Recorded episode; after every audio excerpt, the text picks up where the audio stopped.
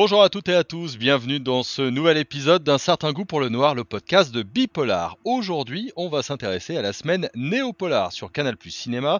Elle commence euh, aujourd'hui au programme 7 soirées, 7 films inédits, dont 3 exclusivités. Et pour en parler, j'ai avec moi celui qui a programmé cette semaine, Pierre Zeni, rédacteur en chef chez Ciné Plus et Canal Plus. Pierre Zeni, bonjour. Bonjour Jérôme. Pas, je n'ai pas programmé tout seul. Hein. Il y a des équipes de programmation. Moi, ce que j'ai fait surtout, c'est que je les ai présentés euh, pour l'antenne. On a enregistré des, des petits modules euh, avant chaque film pour euh, les mettre en perspective, pénétrer un peu cette ambiance de, polar. Et on s'est bien amusé à faire ça. Mmh. Il y a trois exclusivités. Je vais en parler tout de suite. Soon of Philadelphia, on, avait, on en avait parlé hein, dans un certain goût pour le noir. Il y a Texto, il y a Shorta. Qu'est-ce que vous pouvez nous dire sur, euh, sur ces trois films inédits à la télé? Alors, euh, d'abord, ce sont des films qu'il faut voir, absolument, il ne faut pas les rater, ces, films-là. Ce sont des vrais polars et très, très différents euh, les uns des autres. en plus des nationalités différentes, parce qu'il y, y a, un film danois, il y a un film russe, et donc, il y a le film de Jérémy Guez tourné euh, à Philadelphie. Mais bon, Jérémy Guez, c'est un réalisateur, auteur français aussi. Hein, ouais, tout fait, oui. Donc, il y a une habitude du film noir. C'est un scénariste. Euh, c'est un scénariste, c'est un romancier. Il a écrit euh, notamment euh, pour Boîte Noire de, de, de Yann Gozlan. Donc, c'est quelqu'un qui aime cet univers, qui, qui, qui visite cet univers euh, depuis, euh, depuis longtemps. C'est un jeune auteur en plus, c'est ça qui est euh, attrayant. Et puis, il nous propose un voyage, je dirais, un peu à la James Gray. il y a quelque chose de... En fait, pour tous, d'ailleurs, pour tous ces polars, particulièrement pour le danois et pour celui de Jérémy Guez, la Sons of Philadelphia, il y a, il y a comme ça une filiation. Pour, pour Jérémy Guez, je le verrai du côté de, de James Gray, avec cette histoire des deux cousins. Hmm cette ambiance un peu mafieuse irlandais contre contre contre italien et euh, et l'univers de la boxe, l'univers ultra urbain, cette cette violence, cette ambiance de corruption aussi euh, urbaine. On est vraiment dans le dans le polar euh, pur et dur, sans concession où il y a il y a des, choses trappes, il y a des, trahisons, et en plus les liens sont tellement profonds, et puis on remonte aussi aux liens de, l'enfance. Il y a des, il y un joli regard sur la paternité aussi à, travers ce film. Mais c'est la force du polar, moi je trouve, c'est que ça nous permet de, pénétrer euh, des univers, passer de l'autre côté du miroir en quelque sorte, entrer dans les coulisses de la vie, euh, de, sociétés différentes, de gens qu'on n'a pas l'habitude de, de, voir, de, rencontrer. Donc ça, c'est pour euh, vraiment Sons of Philadelphia ne pas rater. Euh, le film qui s'appelle Texto, là. Ouais, un russe. Film Chipenko, film russe. Ouais. En fait, Texto, moi je trouve que le, le, titre comme ça ne lui prête pas enfin, honneur parce que le film est vraiment très très bien. C'est vraiment une descente aux enfers.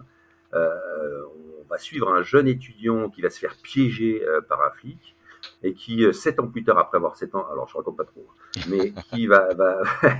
oui, attention au spoil, ouais. Mais, ouais, ouais, non, gaffe mais qui va se retrouver dans une sorte d'engrenage de la vengeance.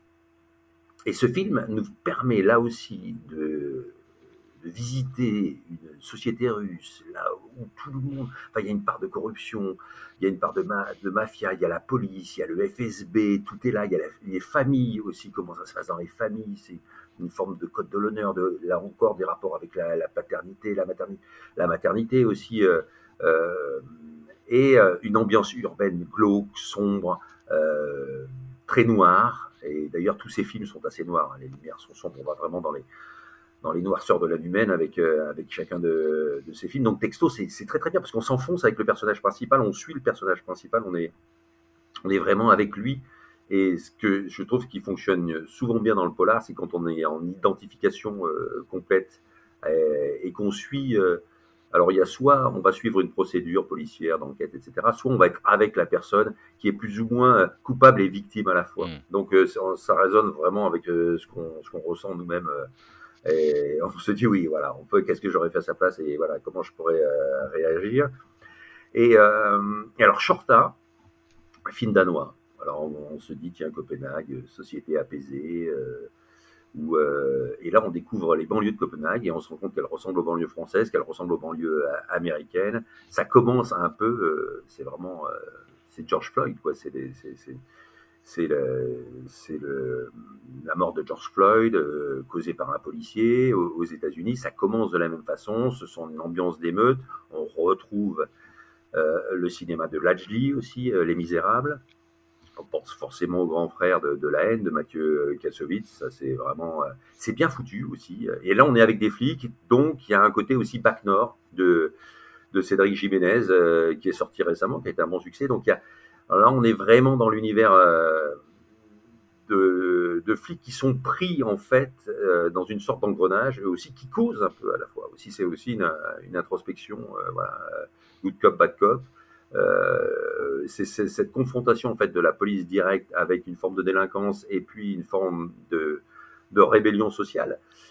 et, les, policiers sont en première ligne, donc ça nous permet de découvrir un, Danemark. Alors c'était comme pour Texto qui nous permet de découvrir d'autres facettes de la Russie assez passionnante. Et là, pareil, avec, euh, avec ce film danois, on découvre un Copenhague, on s'attendait pas, on s'attendait pas à ça, on ne s'attendait pas à un tel niveau de tension euh, euh, à Copenhague, et, et, notamment dans les banlieues.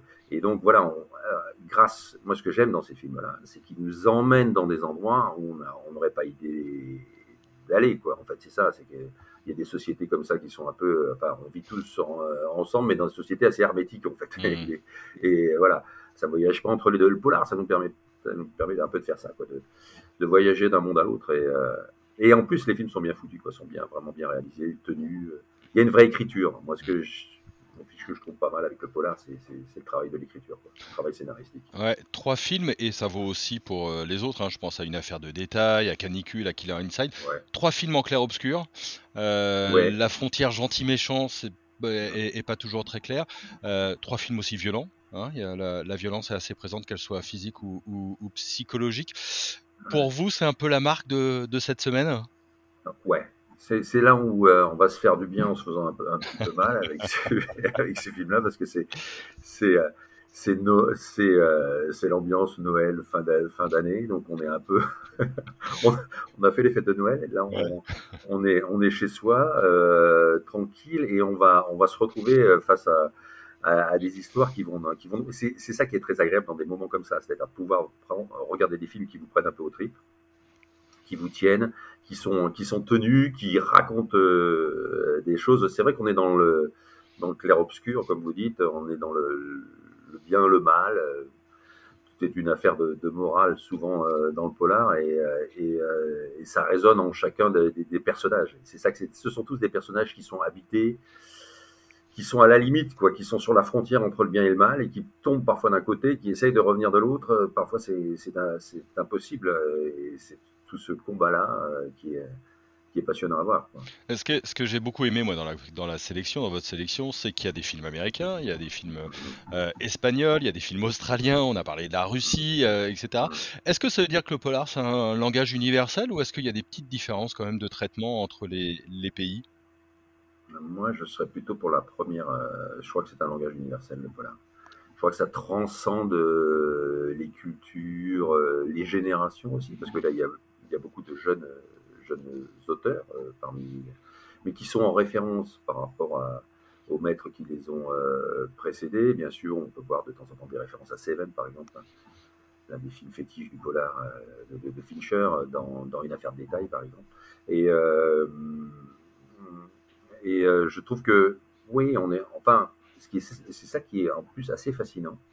C'est que, que ce qu'on soit en Australie, qu'on soit en Russie, qu'on soit en Espagne, euh, on est avec les personnages, on se pose pas la question, tiens, euh, c'est un espagnol, hmm. c'est différent, je vivrai pas les mêmes choses. En fait, on vit les choses de la même façon.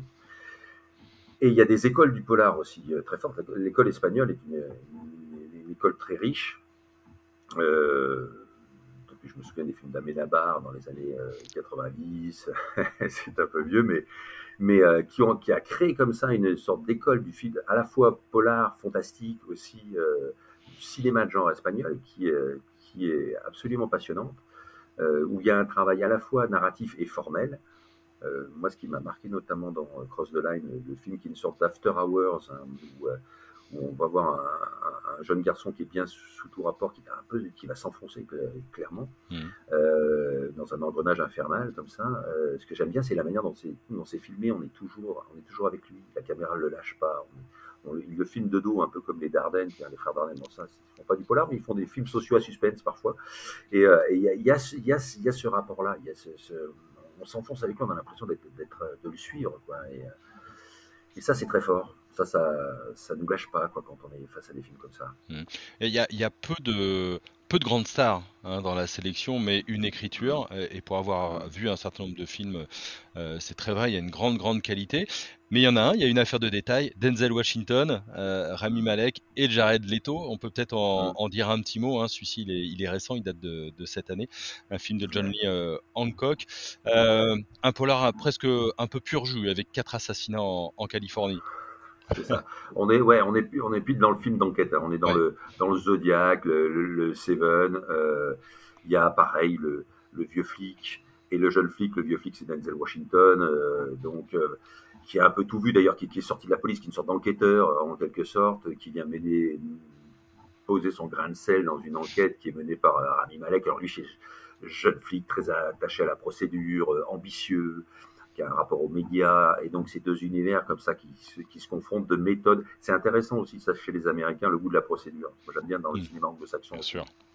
C'est qu'on est dans les procédures policières, comment fonctionne la police, ce qu'il faut faire, ce qu'il ne faut pas faire, comment on peut passer à côté de, de, détails justement qui vont nous faire rater euh, le vrai coupable. En plus, bon, Denzel Washington, c'est un acteur, on ne présente plus, absolument remarquable, deux Oscars, euh, Training Day d'ailleurs, il a eu le premier, son premier Oscar, je crois que c'était pour Training Day d'Antoine Fuqua, qui était un film, qui est un de mes films fétiches que j'adore absolument, euh, qu'il faut voir ou revoir d'ailleurs. Et, et, bon, donc il a sa présence, il n'a pas besoin d'en faire trop. il est là, on y croit, on se pose pas la question, on se dit juste, bon, j'ai pas envie de tomber sur lui, mais, mais et voilà. si, il doit faire une enquête, euh, voilà. Et, et, en face, il y a Rami Malek qui est euh, vraiment une des stars montantes. Hein. Hmm. Aujourd'hui, euh, bon, on se souvient de son rôle là, c'était le chanteur récent. bon, je sais plus le, plus le, c'est cool, le chanteur de Queen. oui, Freddie Mercury. Freddie Mercury, ouais, Freddie Mercury Bohemian Rhapsody. Évidemment. Il était, il était extraordinaire. Et excusez-moi. Et, et, lui, il a, lui aussi, en fait, c'est ce, qui est, vrai aussi. Alors, vous disiez, c'est vrai qu'il n'y a pas, pas d'acteurs connus. Mais alors, quand il y a des acteurs connus, Mario Casas, qui, joue dans deux Line, est quand même assez connu, c'est aussi une valeur montante du cinéma espagnol. Il y a aussi cette incarnation très forte. Et chez les Américains, il y a un travail, j'ai l'impression qu'il y a un travail supplémentaire, ce qui fait qu'on est avec eux, qu'on y croit. En face, il y a Jared Leto aussi, euh, oscarisé pour. Euh, oui, il y a trois Oscars. Il est oscarisé pour un. Pour Dallas Buyers Club, second rôle. Donc en fait, il y a ces, trois acteurs-là. Et, et donc, on, a plaisir aussi à les voir. On a le plaisir à les voir évoluer. Et euh, ça ajoute, je trouve, en plus euh, au plaisir d'être dans des univers comme cela. Hmm. Euh, quand on programme toute une semaine comme ça, et il y a un petit paquet de films, qu'est-ce qu'on aimerait que les, téléspectateurs et téléspectatrices retiennent? La diversité des polars, les, nouveaux, les nouveaux réalisateurs et, et, acteurs. Qu'est-ce que Qu'est-ce que vous aimeriez qu'on retienne de cette semaine? Bah, L'idée de néo-polar, c'est l'idée que le, polar se renouvelle sans cesse, en fait. Hmm. Que euh, on peut raconter euh, encore des histoires et on peut encore pris par des histoires euh, fortes, par des films forts, par des films qui ont des propositions formelles différentes, que le polar n'est pas mort, que le polar est un des grands genres du cinéma, un des plus beaux genres du cinéma, que c'est un genre très populaire en plus, qui amène les gens dans les salles. On a pu le voir récemment avec Back Nord, avec Boîte Noire, qui est aussi un thriller, est une forme de polar. Et, euh, que ça fait, euh, c'est très encourageant, parce qu'il y a eu un moment donné où, euh, notamment en France, où le, polar avait un peu quitté les salles de cinéma pour se retrouver juste à la télévision. Et là, voir que, et ça a été un peu partout comme ça, et là, voir que le, que le polar retrouve en fait en quelque sorte des lettres de noblesse, dans le 7e art, euh, sur le grand écran. Et donc, pour nous, pour nos plus grands plaisirs sur, euh, sur petit écran là, euh, voilà, c'est aussi dire ça, c'est que le, polar n'est pas mort, au contraire. il est bien vivant. Merci beaucoup, Pierre, en tout cas.